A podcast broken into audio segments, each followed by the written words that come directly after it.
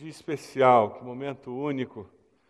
A ceia silenciosa, ela tem um tem uma mensagem diferente, né? A gente fica em silêncio, olhando para dentro, pensando na gente, pensando no que Jesus fez.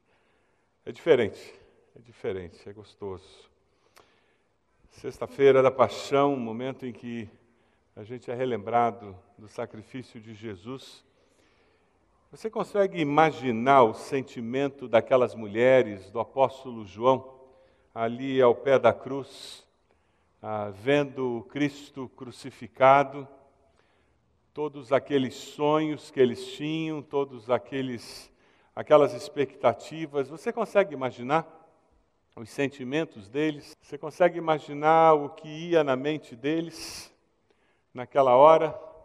Eles tinham toda uma expectativa do Messias e, ao mesmo tempo, alguém que eles amavam, alguém com quem eles tinham aprendido a conviver, eles tinham um carinho, agora não apenas açoitado, caluniado, mas preso numa cruz, sofrendo e com a certeza de que ele iria morrer. Você já perdeu algum ente querido? Como é que você se sentiu naquele momento em que você recebeu a mensagem de que a pessoa tinha morrido? Talvez numa sala de espera de hospital, talvez na sala da sua casa, porque a pessoa faleceu no quarto, ou quem sabe você estava com a pessoa. Alguns tiveram essa experiência de, de ter o, o ente querido nos braços quando ele se foi. Quais foram as emoções que passaram pelo seu coração naquela hora? E as horas seguintes são tão complicadas, não é mesmo? A gente entra num carrossel de emoções, né?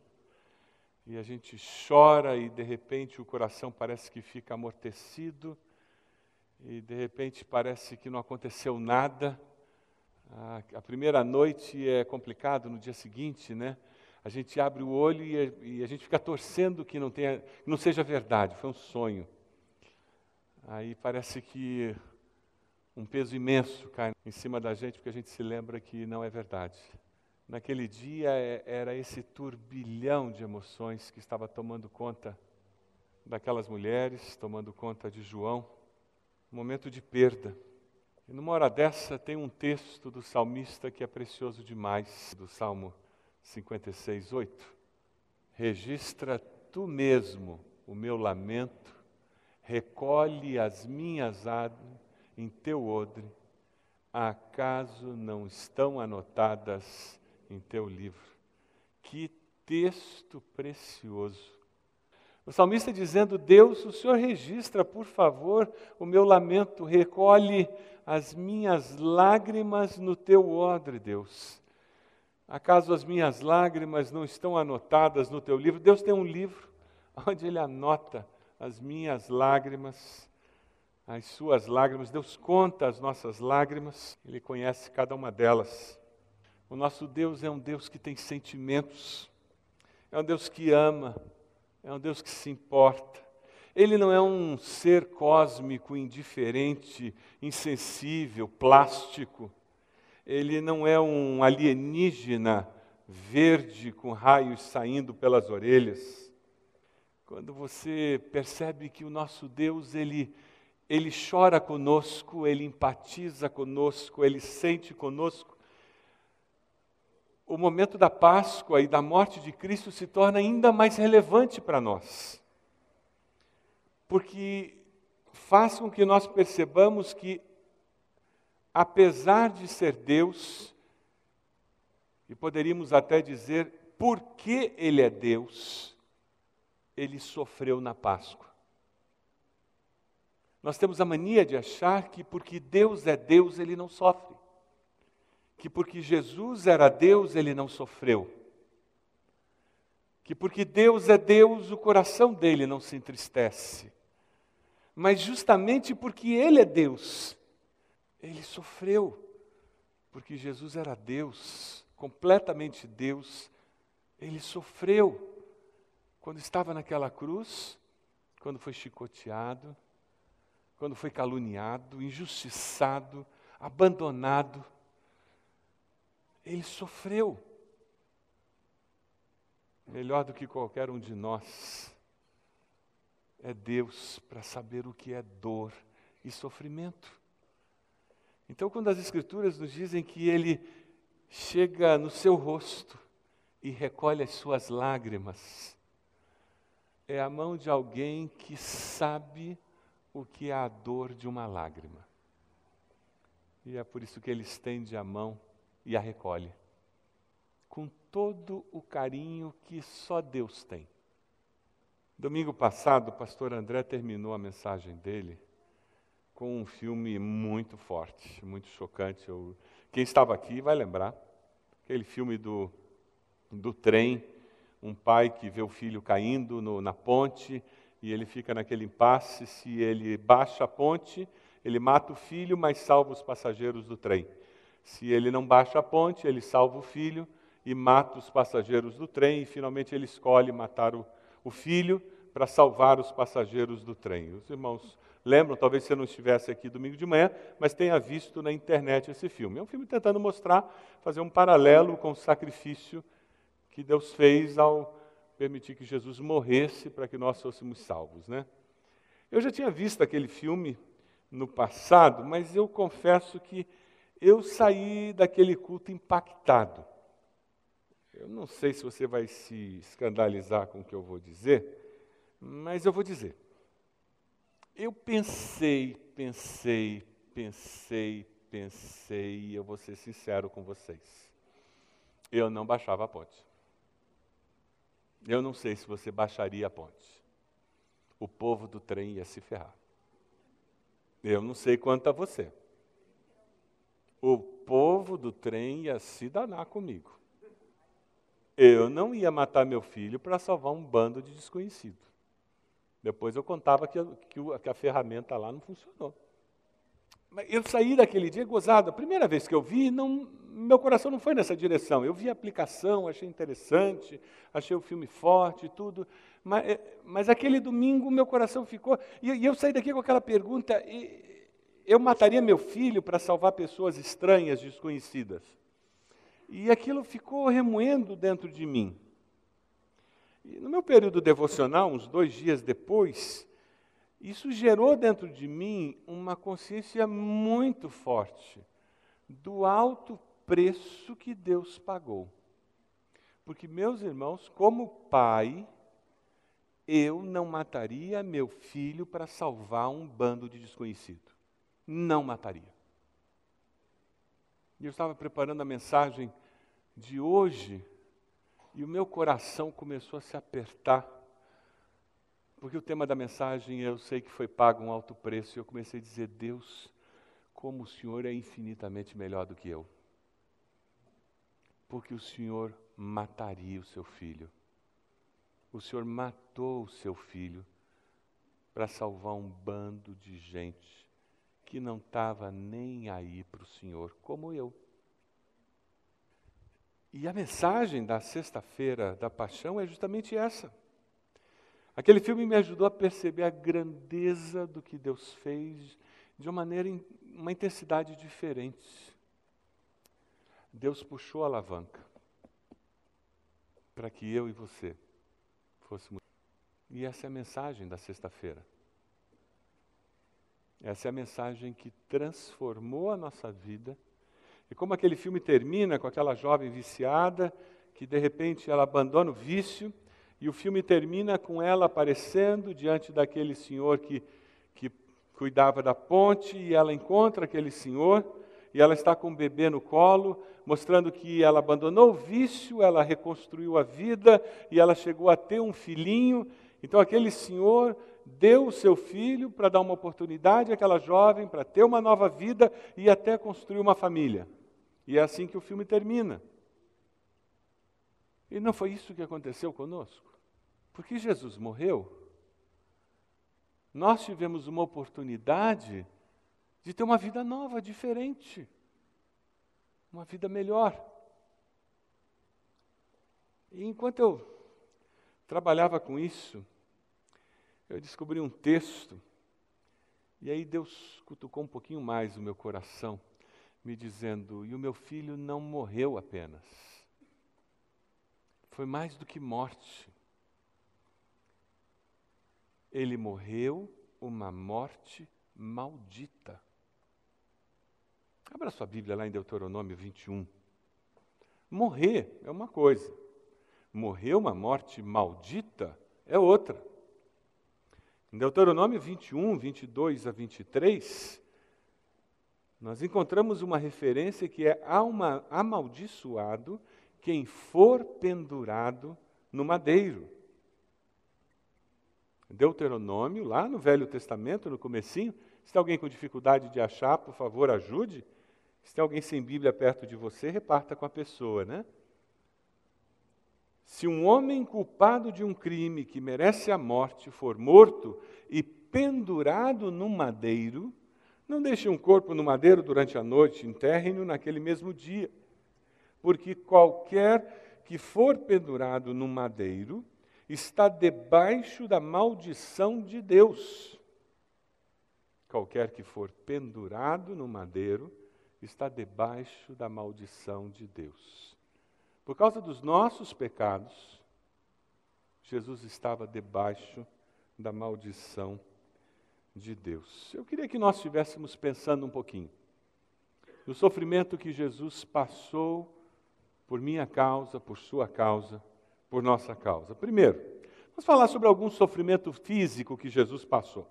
Quando eu penso na crucificação, quando eu penso no alto preço, sofrimento físico, Jesus ele teve que passar pelos açoites. Ele foi açoitado antes e durante a caminhada para o Monte Calvário. Abra sua Bíblia lá em João, capítulo 19. Vamos lá para João. Agora nós vamos ficar lá pelos evangelhos. Então mantenha a sua Bíblia aberta nos evangelhos. João, capítulo 19, versículo 1. Então Pilatos mandou açoitar Jesus. Os soldados teceram uma coroa de espinhos, o puseram na cabeça dele, vestiram-no com uma capa de púrpura, e chegando-se a ele diziam: Salve, Rei dos Judeus, e batiam-lhe no rosto. Lá no versículo 16 do mesmo capítulo, finalmente Pilatos o entregou a eles para ser crucificado. Então os soldados encarregaram-se de Jesus.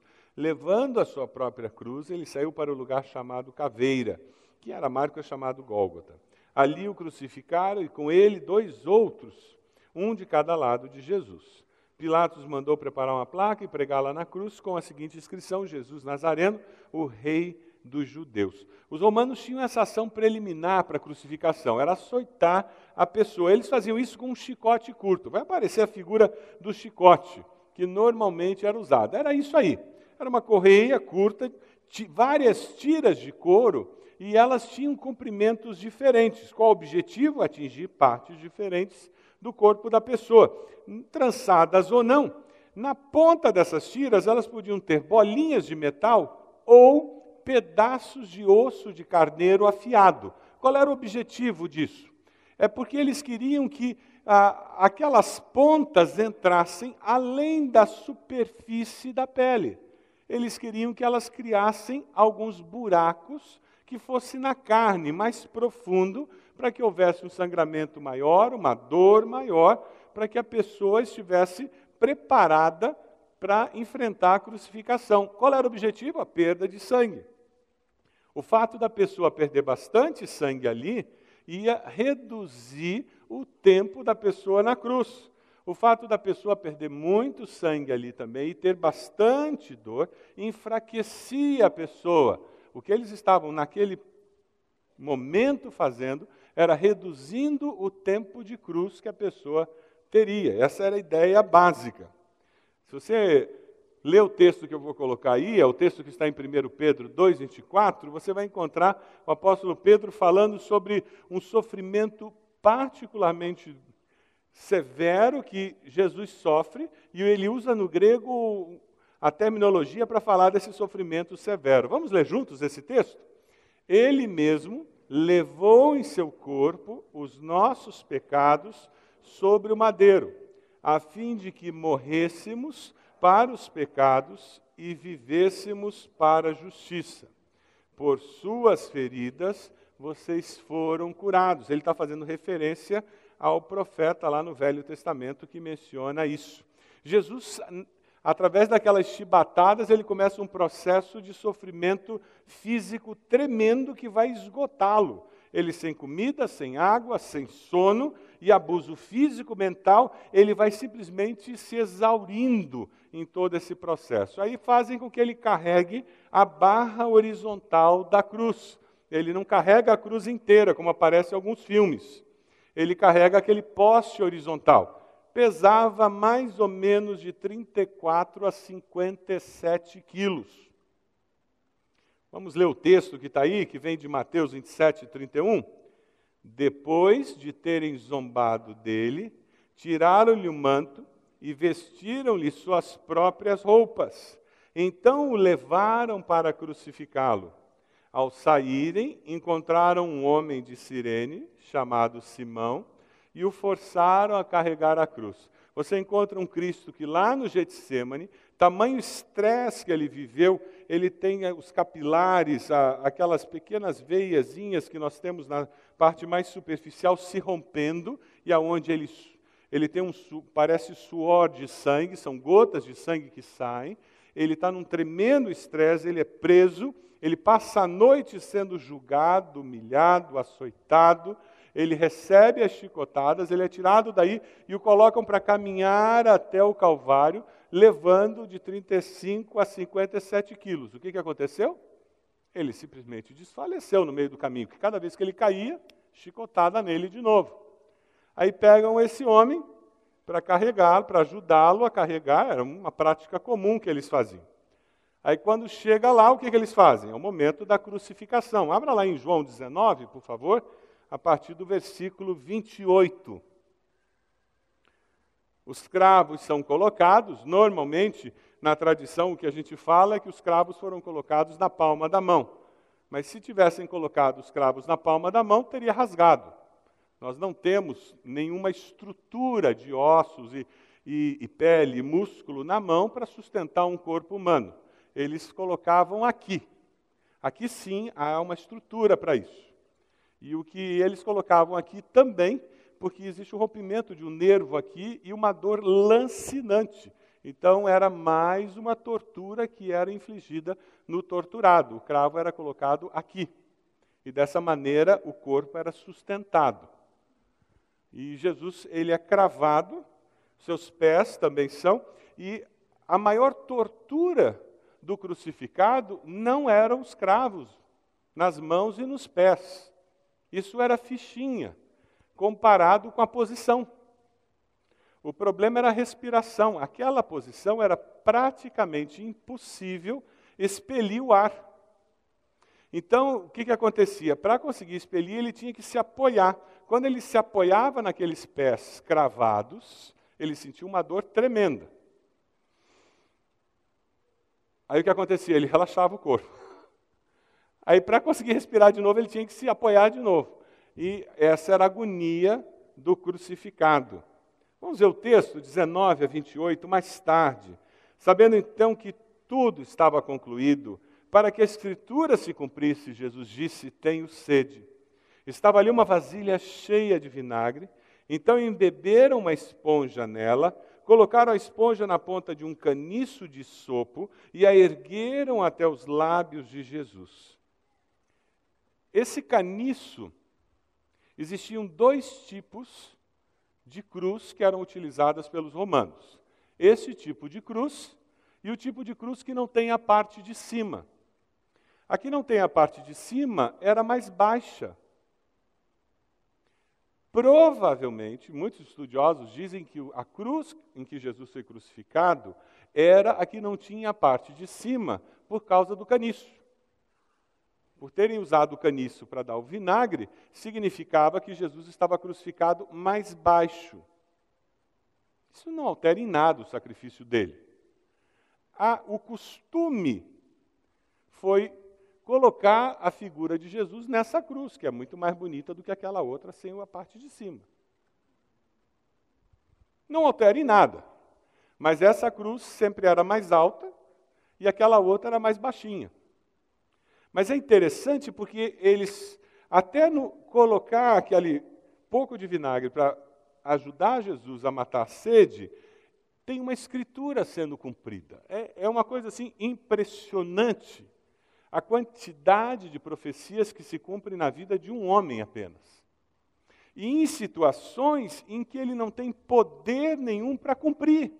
Ou seja, ele não tem como manipular as situações para que aquelas profecias se cumprissem na vida dele. Não foi ele que escolheu ser crucificado, não foi ele que escolheu ser crucificado em Jerusalém, não foi ele que escolheu ser perfurado por uma lança, não foi. É impressionante nós pensarmos como Deus é misericordioso comigo e com você. Porque Deus sabe da dificuldade humana de crer.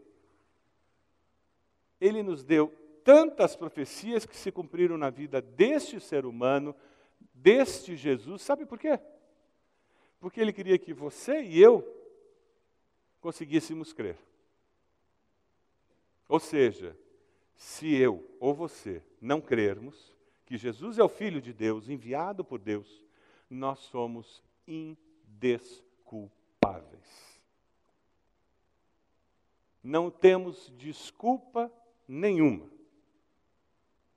para negar o fato de que aquele Cristo crucificado em Belém há dois mil anos atrás era de fato o Messias de Deus, o prometido, o Filho de Deus, o Salvador do mundo, prometido para ser o meu Salvador e o seu Salvador. E o texto continua, versículo 30, tendo provado, Jesus disse: Está consumado.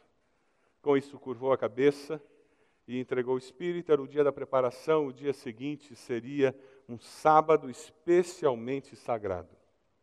Como não queriam que os corpos permanecessem na cruz durante o sábado, os judeus pediram a Pilatos que mandasse quebrar as pernas dos crucificados e retirar os corpos. Vieram então os soldados e quebraram as pernas do primeiro homem que fora crucificado com Jesus, e em seguida as do outro.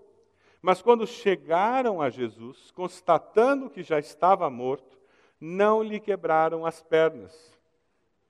Em vez disso, um dos soldados perfurou o lado de Jesus com uma lança e logo saiu sangue e água. Aquele que o viu disse: Disso deu testemunho, o seu testemunho é verdadeiro. Ele sabe o que está dizendo e dela testemunha para que vocês também creiam. Essas coisas aconteceram para que se cumprisse a Escritura: nenhum dos seus ossos será quebrado. Jesus não tinha nenhum controle daquele momento. Se o soldado louco quisesse quebrar as pernas de Jesus, mesmo estando morto, ele poderia ter quebrado. E ninguém ia impedi-lo. Que diferença fazia, faria ele quebrar ou não quebrar a perna de Jesus? Já tinha quebrado a perna dos outros dois, que diferença quebrar mais uma perna? Eles quebravam as pernas de quem estava crucificado como uma forma de acelerar a morte daquela pessoa. Mas como ele já estava morto, não precisava que, quebrar a perna. E quando isso acontece, mais uma profecia se cumpre na vida de Jesus. Maravilhoso pensar que aqueles homens que pensavam que estavam no controle de tudo, estavam simplesmente sendo usados por Deus na história da salvação humana. Agora que você sabe sobre a morte de Jesus, o que, que você vai fazer com o que você sabe sobre a morte de Jesus? Sobre o alto preço pago para salvar você? O que, que você vai fazer com isso? Mas sabe, o sofrimento dele não foi apenas físico foi emocional também. Jesus foi traído. Judas o vendeu por um beijo no jardim do Getsemane. Abra sua Bíblia lá em Mateus 26, por favor. Mateus 26, 48 a 49.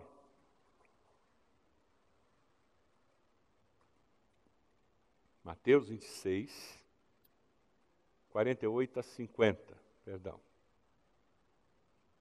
O traidor havia combinado um sinal com eles, dizendo: Aquele a quem eu saudar com um beijo é ele. Prendam-no. Dirigindo-se imediatamente a Jesus, Judas disse: Salve, mestre! E o beijou. Jesus perguntou: Amigo, o que o traz? Então os homens se aproximaram, agarraram Jesus e o prenderam. Você já foi traído por alguém? Você já foi enganado por alguém? Como você se sentiu? Você já foi enganado por alguém que caminhava com você, que comia na sua mesa, que batia nas suas costas, que dava beijinho no rosto, que se dizia amigo?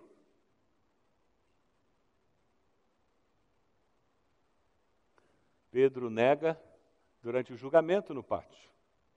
Aquele Pedro que disse: Senhor, eu, os outros eu não sei, mas eu me garanto. Olha, os outros eu também tenho dúvida, Jesus. Sabe como é que são os outros, né? Mas eu, comigo o senhor está seguro. Veja lá Lucas 22. Lucas 22, 60. Lucas 22, 60. Vamos lá. Jesus está sendo julgado. Pedro não fugiu como todo mundo, mas também não queria aparecer muito. Ele queria ser aquele crente agente secreto. Lucas 22, 60, 62. Jesus disse: Pedro, antes que o galo cante, você vai me negar três vezes. Eu, Senhor, o Senhor não me conhece.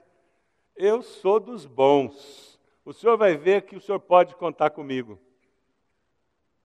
Lucas 22, 60. Pedro respondeu: Homem, não sei do que você está falando ao dizer que eu sou um deles. Falava ele ainda quando o galo cantou. O Senhor voltou-se e olhou diretamente para Pedro. Eu fico imaginando que, que tipo de olhar Jesus deu para Pedro. Sabe aquele olhar de mãe quando a gente está fazendo coisa errada? Sabe aquele olhar de mãe que, aquele radar assim que pega a gente. Eu me lembro de quando eu era pequeno, guloso que só, a gente ia visitar, minha mãe sempre dava comida para a gente antes de sair de casa. Eram três guri, ela tentava empanturrar a gente para a gente não fazer vexame na casa dos outros, né? Mas guloso não adianta estar com a barriga cheia, né? Daí eu, eu me lembro sentado, é, como se fosse hoje. Era uma festa, e eu já tinha comido o suficiente, mas estava muito bom. Aí adivinha onde eu arrumei lugar para sentar? Do lado do prato de brigadeiro, era óbvio, né? Era o único lugar na casa, e eu estou eu comendo. E a minha mãe, do outro lado da sala, ela só olhava para mim. E ela mexia os lábios assim, Roberto. E eu olhava para cima. Até que teve uma hora que o meu olhar cruzou com o dela. Mas eu me lembro muito claro. Ela só fez assim, casa. Eu senti um frio na coluna. Eu não sei porque eu perdi o interesse nos brigadeiros. Eu fico imaginando como foi esse olhar de Jesus. Olha o que o texto diz. O Senhor voltou-se e olhou diretamente para Pedro. Então Pedro se lembrou da palavra que o Senhor lhe tinha dito. Ele tinha se esquecido completamente do que Jesus tinha dito, e ele três vezes já tinha negado Jesus, já tinha dito que não tinha nada a ver com Jesus. E enquanto ele dizia que não tinha nada a ver com Jesus, ele não lembrava daquela palavra. A cabeça do ser humano é uma coisa impressionante, como a gente se engana, como a gente racionaliza as coisas. E naquela hora Jesus trouxe ele de volta ao centro. Lembrou-se do que o Senhor lhe tinha dito antes que o galo cante, hoje você me negará três meses. E muitas vezes, quando Deus nos traz para o centro de novo, sabe o que acontece? Acontece o versículo 62. Saindo dali, chorou amargamente. E sabe o que eu acho bonito de Pedro? Pedro experimenta o arrependimento verdadeiro. Essa é a diferença entre Pedro e Judas. Judas chora também.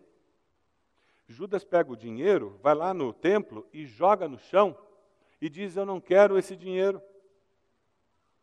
Mas ele pediu perdão a Deus, ele pediu perdão a Jesus, ele mudou os caminhos dele? Não, ele foi lá e se enforcou. Ele não se arrependeu. Mas Pedro, Pedro se arrependeu. Pedro se transforma nos maiores instrumentos de Deus na história da igreja cristã. Ele mudou de vida.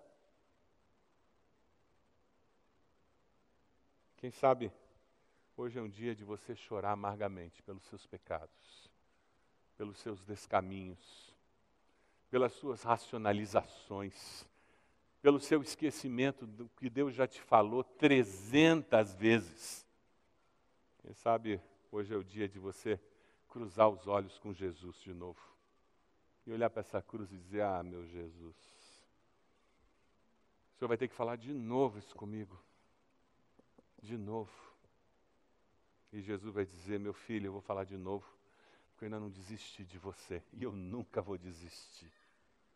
Porque Deus nunca desiste da gente. Amém? Esse é o Deus que nós servimos. Ele continua olhando para a gente dizendo: Você tem potencial, guri. Você tem potencial, mulher. Eu sei aonde você pode chegar. Eu fiz você. Fui eu que coloquei esse potencial aí dentro. Eu sei tudo que você ainda pode ser. Eu sei tudo que você ainda pode fazer com essa tua vida, com esses dons, com essa habilidade, com essas oportunidades que eu tenho colocado. É por isso que eu não desisto. Você é teimoso. Você é cabeça dura. Mas eu ainda quebro essa cabeça. Eu ainda quebro essa serviço dura. Nem que você tenha que chorar amargamente. Mas sabe, Jesus, além de ser traído, ele passou por algo muito complicado. Abra sua Bíblia lá em Mateus 27, versículo 27. Mateus 27, versículo 27.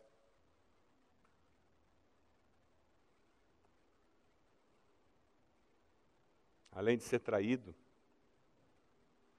ele foi caluniado, injustiçado se você já foi injustiçado e caluniado, você sabe como isso dói. Ser acusado de algo que você não fez e ver pessoas concordando que você fez, o que você não fez, e não conseguir provar e ninguém acreditar em você.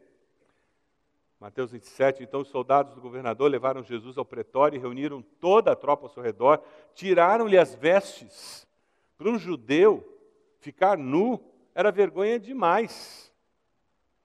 Era uma das piores coisas. Se para nós é desconfortável, para um judeu é mil vezes pior.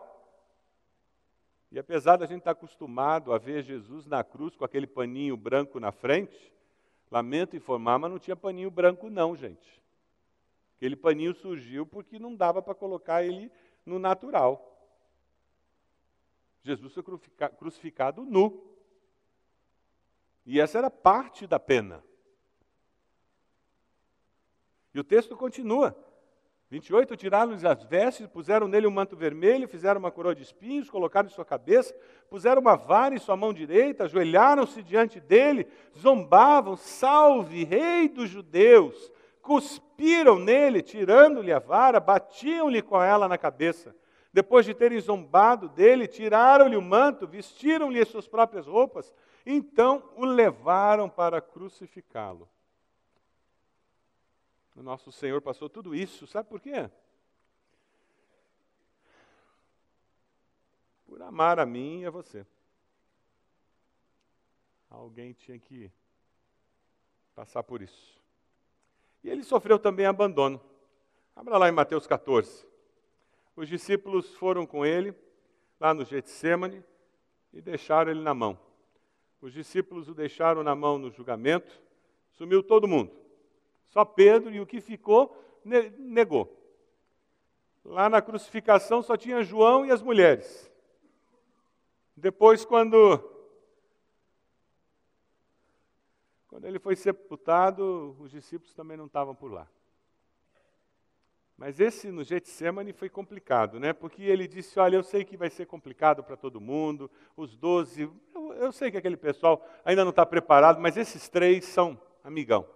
São é gente mais próxima. Esse é o pessoal que eu levo para orar comigo. Eles foram comigo lá no Monte da Transfiguração. Gente boa, sabe? Sangue bom. Aquele pessoal assim mais chegado. Esses vão entender a minha dor. Versículo 33, levou consigo Pedro, Tiago, João e começou a ficar aflito, angustiado. E lhes disse: A minha alma está profundamente triste, numa tristeza mortal. Fiquem aqui e vigiem. Já aconteceu com você? De estar num momento de dor, abrir o coração com alguém e a pessoa, estou nem aí? Já aconteceu? Porque você abrir o coração e falar que está doendo, não é uma coisa muito fácil, né? Mas já aconteceu de você se abrir para alguém e essa pessoa não valorizar teu sentimento? Você já teve essa experiência? Da pessoa não, não, não cuidar de você, ou não se importar, ou não valorizar, ou não prestar atenção, e você sair dali com a sensação de que, poxa, nem prestou atenção em mim. E foi o que aconteceu com Jesus. Ele, ele diz: Olha, a minha alma está profundamente triste. Aí olha o que acontece no versículo 35. Ele vai um pouquinho mais adiante, prostrou-se para orar, faz aquela oração linda, se possível, passa de mim esse cálice, contudo não seja o que eu quero, mas sim o que tu queres. Versículo 37, ele volta, o que aconteceu? Estão dormindo. Simão disse ele a Pedro: Você está dormindo? Você não pôde vigiar comigo nem por uma hora? Que amigo é esse? Que discípulo é esse? Que companheiro é esse? Sofrimento emocional do nosso Mestre. Cesta da Paixão, a gente lembra disso. Mas ele sofreu também o sofrimento espiritual. E eu creio que foi a dor maior. Eu queria fechar com duas dimensões do sofrimento espiritual do nosso Mestre. A primeira deles está em 2 Coríntios 5, 21. Vamos ler juntos um texto que trabalha com esse conceito o Cordeiro de Deus, o Santo toma sobre si os nossos pecados. Vamos ler juntos 2 Coríntios 5, 21? Deus tornou pecado por nós aquele que não tinha pecado, para que nele nos tornássemos justiça de Deus. A comparação é grosseira, muito pequena, como se para ajudar um drogado você passasse a morar numa boca de fumo e você começasse a usar droga.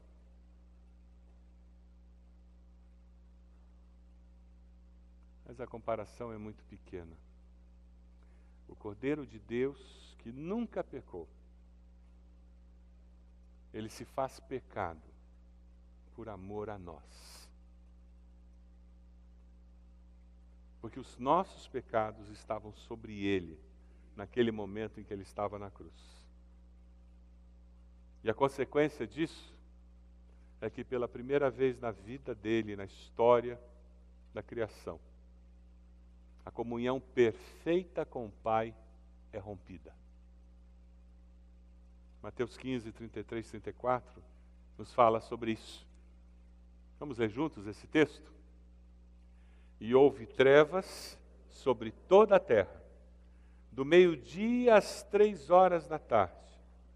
Por volta das três horas da tarde, Jesus bradou em alta voz: Eloi, Eloi, lama sabachthani, que significa: Meu Deus, meu Deus, por que me abandonaste?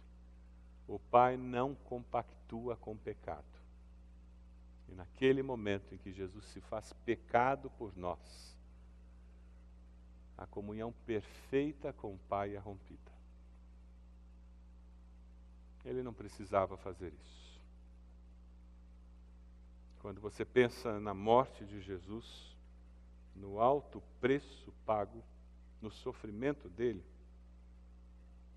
o que você vai fazer com isso? É a pergunta que fica. Qual é a resposta que você vai dar a todo esse sofrimento? Eu queria que nós lêssemos dois textos que podem nos ajudar a responder essa pergunta. Qual a resposta que eu darei a esse sofrimento? O primeiro está em 1 Coríntios 6,19. Vamos ler juntos devagar. Acaso não sabem que o corpo de vocês é santuário do Espírito Santo que habita em vocês, que lhes foi dado por Deus e que vocês não são de si mesmos? Vocês foram comprados por alto preço. Portanto, glorifiquem a Deus com o seu próprio corpo. Como você tem usado o seu corpo?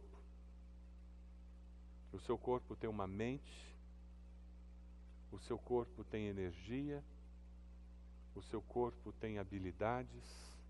Como você tem usado este corpo que Deus te deu? E o segundo texto que eu queria compartilhar com os irmãos está em Gálatas 2:20. Falamos da crucificação de Cristo e o apóstolo nos desafia dizendo: Fui crucificado com Cristo. Você já foi? Você já foi crucificado com Cristo? Você já decidiu ser crucificado com Cristo? Ser crucificado com Cristo significa já não sou eu quem vive, mas Cristo vive em mim. Ele vive mesmo? Você já foi crucificado e ele vive em você mesmo?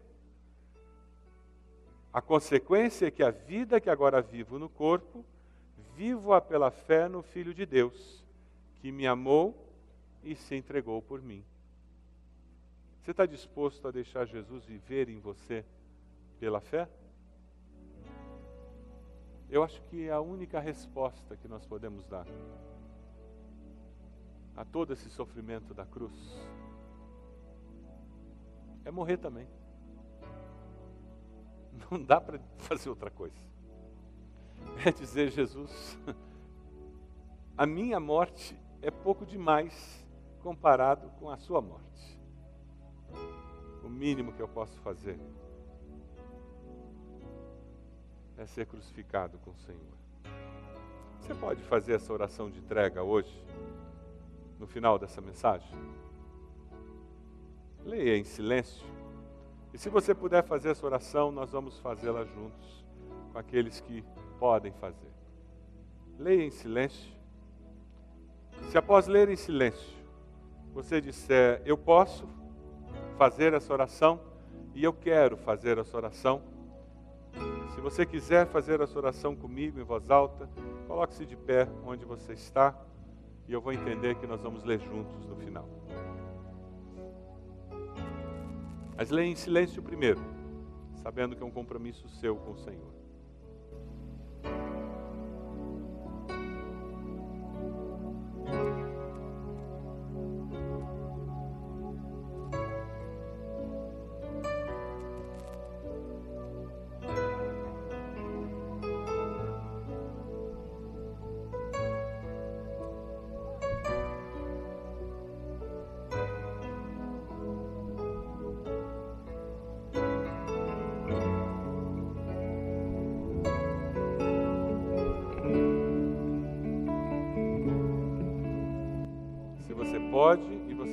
Fazer essa oração, coloque-se de pé.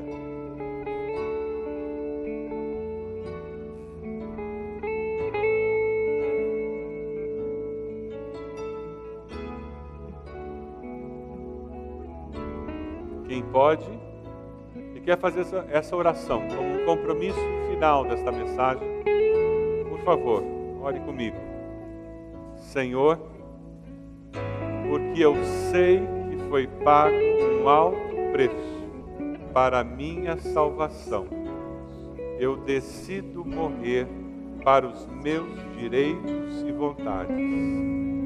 Agora já não sou mais eu quem vive, mas Cristo vive em mim. Pela fé, eu viverei com o compromisso de expressar com minhas atitudes minhas intenções e minhas ações à vontade, à vida de Cristo ressurreto. Porque a vida que agora vivo no corpo, vivo-a pela fé no Filho de Deus que me amou e se entregou por mim. Amém.